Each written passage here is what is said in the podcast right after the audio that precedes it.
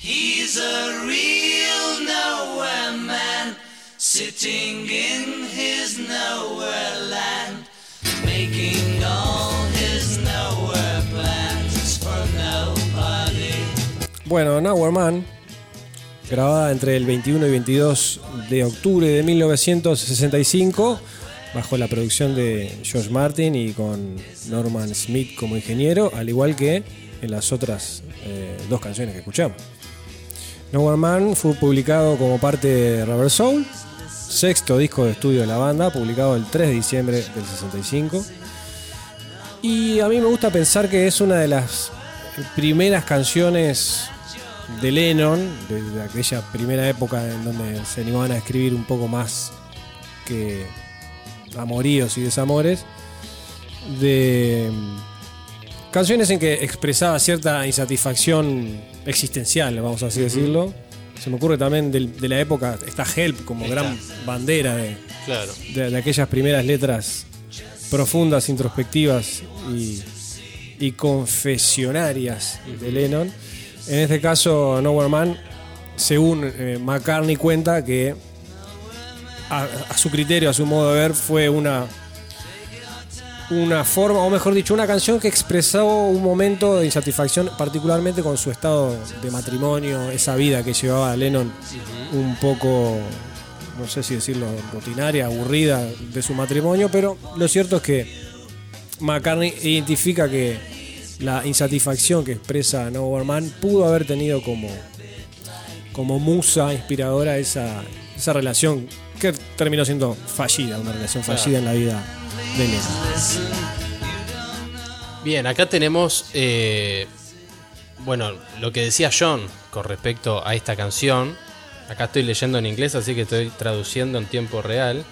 Dice, había pasado cinco horas una mañana tratando de escribir una canción. Es una época que él se sentía muy aislado en su casa, ¿no? Este, no quería salir por la Beatlemanía y no quería ser acosado. Y estuvo una mañana tratando cinco horas de escribir una canción que tuviera un significado un poco más profundo, ¿no? Este, hasta que en un momento se rinde, nada le salía y se tira seguramente al, sillón del estar.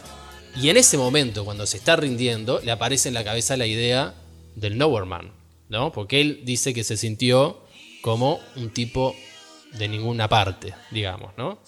Este, la canción fue escrita en las instancias finales del Rubber Soul, ¿no? Estaban un poco lo, que vemos en el documental de Get Back, ¿no? Que, bueno, tenemos que terminar este disco, tenemos que tener canciones, y les estaban faltando canciones en el Rubber Soul, y ahí hacia el final de, de las grabaciones aparece, aparece esta canción.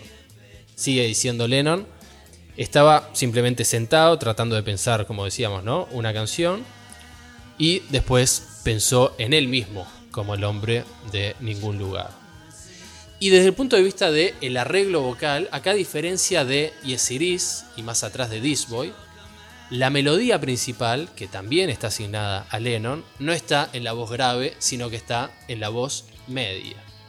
Y acá puede ser también un poco, como tú decías, Rodri, de, bueno, uno cuando canta esta canción a una voz, con la guitarra o con el teclado, ¿para dónde se va la voz de uno?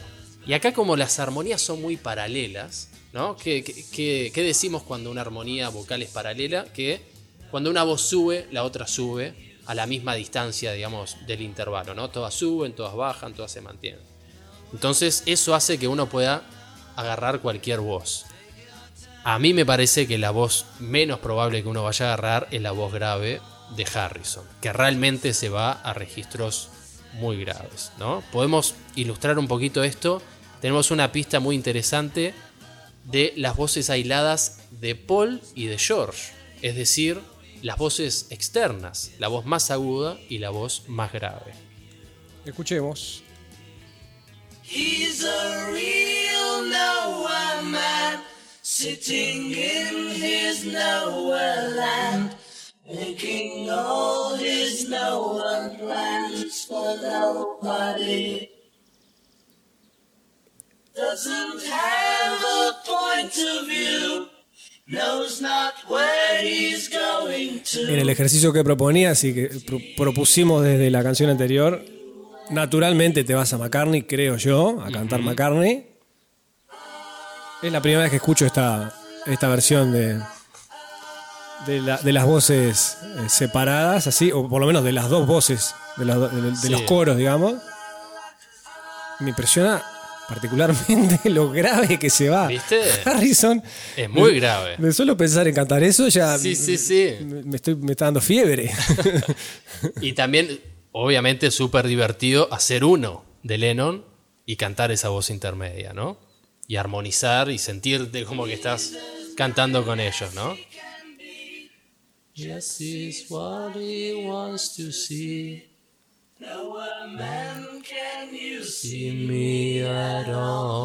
¿No? Sumamente grave esa voz de, de George. Tremendo.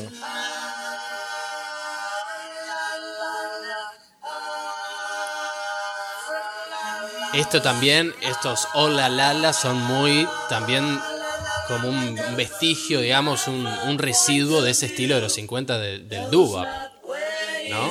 Esas voces de, apoyo, que en esta época los Beatles ya empezaron un poco a, dejar el, el U o el A mantenido para empezar a jugar un poco con ese con esas cosas muy Beatles, ¿no? Esto hola lala suena como muy cómico.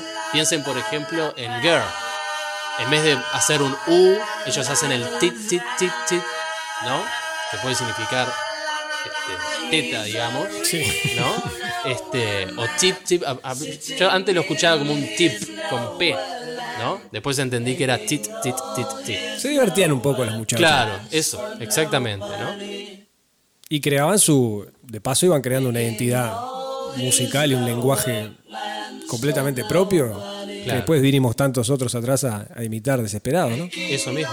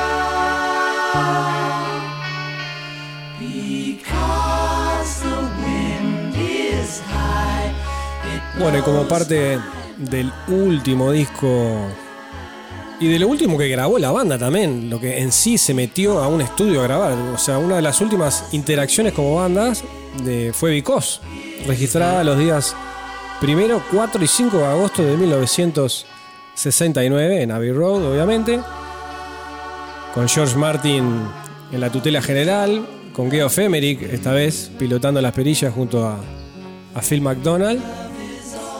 Está incluida originalmente en Abbey Road, por supuesto, aunque también pueden encontrar re- en la- encontrarla también en las recopilaciones de Anthology 3 o el Love. O el disco Love. Que ahí el- Picos. el- el- en la versión del disco Love este, se agregan unos, unos pájaros y unos, unas aves y demás. La canción Because nace de una manera particular. Eh, Yoko Ono era una, una pianista, este, digamos, Entusiasta. Entusiasta, exactamente. Este, de una familia bastante acomodada, Yoko Ono, y tuvo sus lecciones, así como, como muchos, este, muchas niñas de su época, también era muy común el estudio del piano, el estudio temprano del piano, ¿no? Y una de las piezas que ella Vamos, solía- al final todos los padres tenían que poner a hacer algo a los hijos que no sea romper los nervios, así que... Y el piano es una, es buena idea. romper los nervios. Y una de las piezas que tenía estudiada Yoko Ono en el teclado, en el piano, era la sonata para piano de Beethoven, conocida como la sonata Claro de Luna. ¿no? Vamos a escucharla para dar una Podemos referencia escucharla. para quien no la conoce.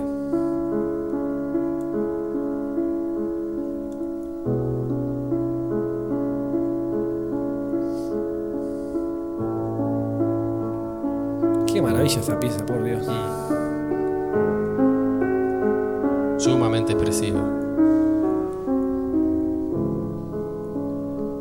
No, ya se, me, ya se me empezó a inflamar un poco la nariz y como.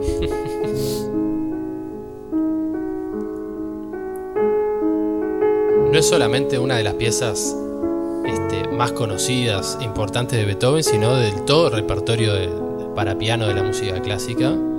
Esta es una. Está en el top 5, digamos, fácil. Bueno, y esta, esta pieza de Beethoven llamó la atención a un Lennon que al parecer otra vez estaba tirado en el sillón del estar y le pidió a Yoko como para divertirse, ver qué pasaba, que intentara tocarla al revés. ¿No? Entonces Yoko trató de manejar la progresión de acordes, de, de- sobre todo de esta introducción, ¿no? de estos arpegios. Y alrededor más o menos del resultado que, eso, que ese experimento dio, como un poco como juego, eh, Lennon termina con su idea para Because. ¿no? También tiene que ver mucho Yoko, no solo en la parte musical, sino en la parte de las letras. ¿no? Recordemos que eh, en la época, o creo que un poquito antes de conocerse este, Yoko con John, había publicado o este, creo que una serie de libros o, o un libro llamado Grapefruit, que, que si no me equivoco es Pomelo, que más que poemas... Perdón, sí, Grapefruit. Grapefruit. Ah, grape. Grapefruit, sí. Eh, que más que poemas eran como una especie de, de arte conceptual, obviamente, pero una serie de instrucciones, ¿no? Entonces podemos leer, eh, por ejemplo, algunas de esas instrucciones, que era una página en blanco con únicamente esto escrito. Mantente riéndote una semana. Pasamos la página. Mantente tosiendo una semana. Otra página decía grita. 1. Contra el viento. 2. Contra la pared. 3. Contra el cielo. ¿No? Entonces toda esta cuestión muy conceptual, muy minimalista, muy de, imágenes únicas, concretas y muy limpias, se mete como en una, en una especie de nueva poética, este, digamos, lírica de Lennon, muy en contraposición a, piensen por ejemplo en letras este, muy psicodélicas y muy cargadas como I Am the Walrus o Lucy in the Sky. Esto Llena es, de metáforas, de imágenes. Claro, esto es lo opuesto.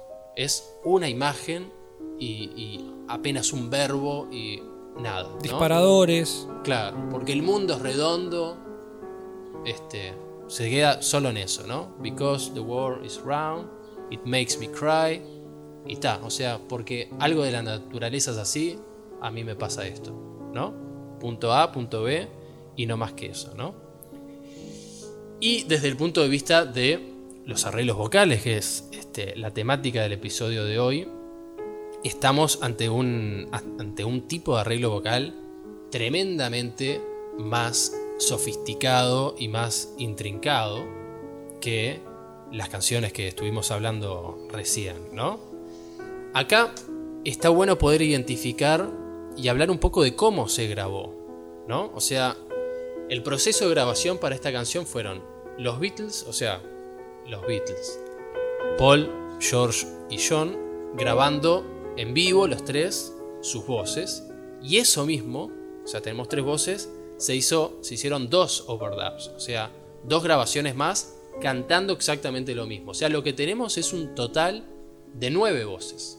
Tenemos tres voces de Paul al unísono, tres de George y tres de John. Por eso esa cualidad coral. Sí, sí, generar ese, ese ¿No? reverbereo que. Y va también muy de la mano con los arpegios. Tiene como mucho de música clásica, ¿no? Más allá del arpegio, esa cosa beethoveniana, este, este sonido de, de gran coro, digamos, ¿no? Lo que tenemos para mostrarles es únicamente una de estas pistas sin esos overdubs. O sea, escuchamos a eh, George, Paul y John, pero cada uno cantando con, con, este, con un single track, digamos, ¿no? Solo una, una de las voces sin las nueve.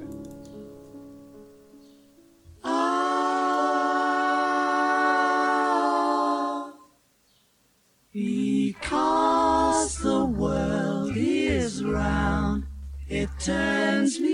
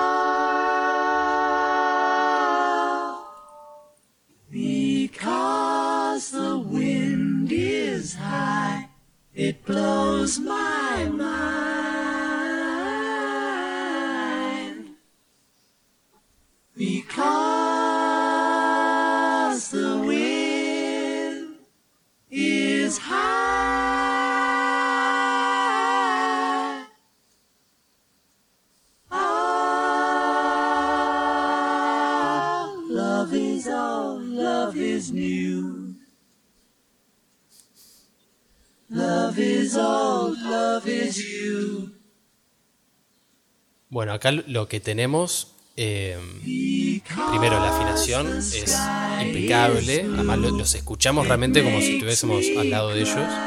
Podemos escuchar también en, esta, en este proceso de, de aislar las voces cómo se cuela la- el bajo, Sí, por verdad. momentos aparece el bajo.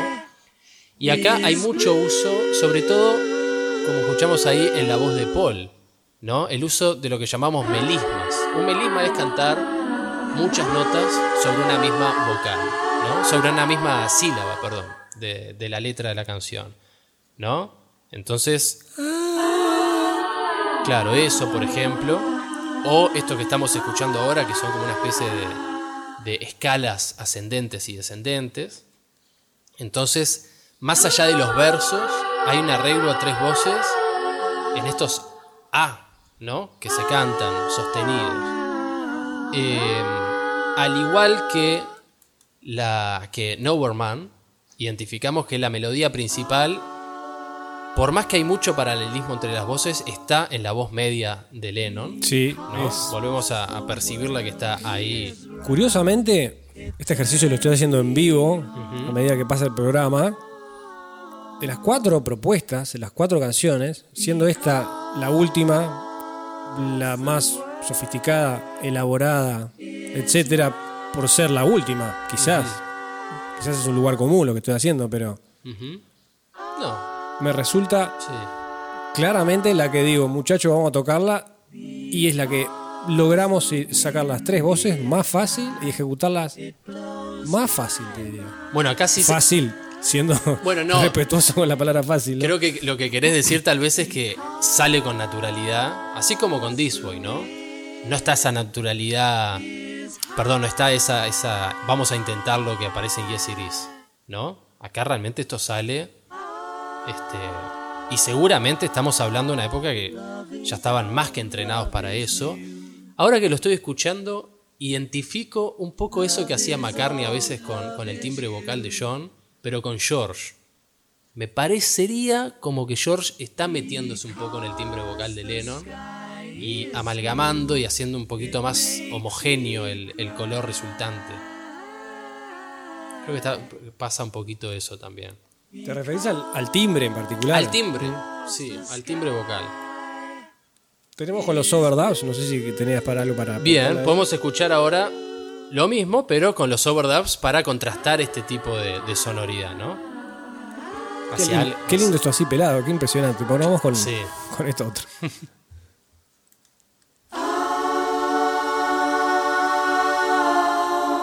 bueno, evidentemente esto se acerca a lo que todos conocemos. Bueno, esta es la, la, la versión del Anthology. Que obviamente se le inyectó un, po- un poco de reverberación, ¿no?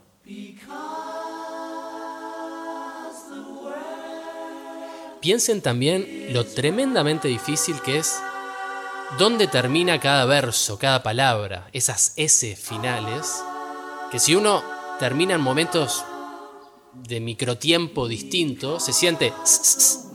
Pero acá hay, es como que están fraseando exactamente igual. Acá podemos intuir, esto sin saberlo, de que están parados en triángulo mirándose cara a cara, ¿no? Sí. Obviamente. No se explica de otra manera. No, no. Digo, por otra parte era lo usual micrófono al centro y, y ellos rodeándolo, por lo que naturalmente se da ese encuentro, pero Sería bueno eso averiguar si lo grabaron con un micro cada uno, cosa de poder mezclarlo después un poco, o sobre un mismo micro, ¿no? Yo creo que un micro cada uno. Me, Para- ti- me para- tiro a eso. Y para tener la, Sí. la- la ventaja de la, de la edición, ¿no? Porque ya estaban grandes, Sí. más exquisitos, se ponían más mañosos, Otra cosa que escucho, no se bancaban, por no se parte. bancaban. Sí. Igual la pasaban bien, ¿no? Eran la- las cosas más descontratos y todo eso, ahí había Cuando cerraban la puerta del estudio, todo volvía a fluir, ¿no? Sí, bueno, eso lo decía Ringo también mucho. Estaba pensando ahora cuando escuchaba esos comienzos de frase cuando dicen because ese ese be Ese vi, clavarlo ahí. af- afinar eso.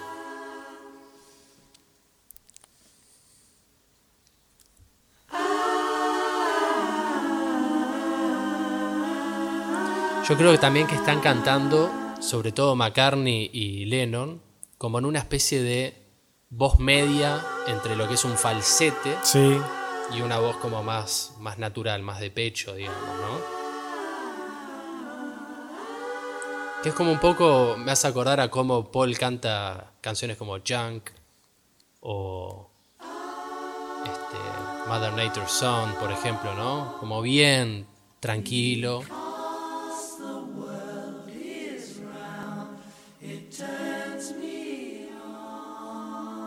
Ahí hay un cruzamiento de voces Sí. entre John y George.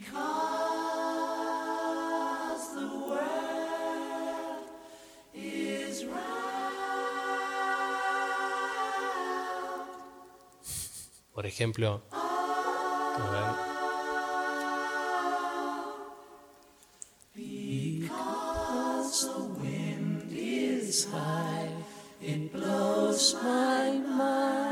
Se queda la se voz queda clavado ahí arriba. mientras John baja ahí.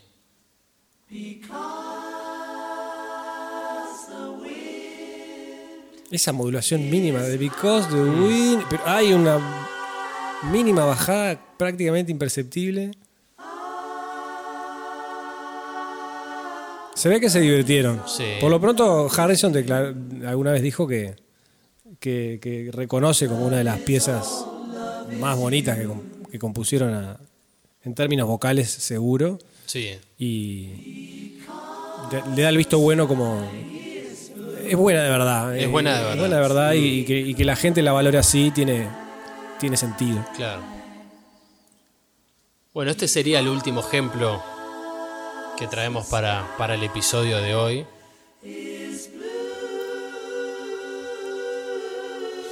Bueno, Felipe, empachados hoy, ¿eh? Sí, Empachados de música, empachados de, bueno, a capela también acá, pelando guitarra y, sacándolo de uno. sí, para traer algunos ejemplos y meternos un poco más en, en algunos detalles que, bueno, que no tenemos este, algunas pistas todavía. Después van a, siempre aparecen cosas nuevas y nuevas tecnologías que nos van a poder hacer ver y escuchar a nivel microscópico, como ya estamos teniendo, ¿no? No, y lo más importante, ver que todo esto que estamos acá nosotros comentando probablemente dispare en muchas personas que estén escuchando esto ideas o, bueno, o ideas preconcebidas que ya tenían de antes y quieran aportar, comentar, corregir, Claro. sugerir, sorprenderse con nosotros. Para eso, para eso estamos.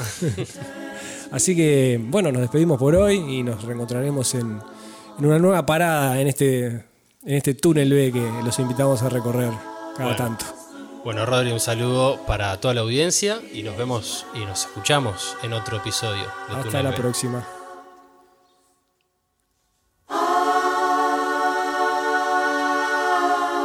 Túnel B. Otro camino hacia los Beatles.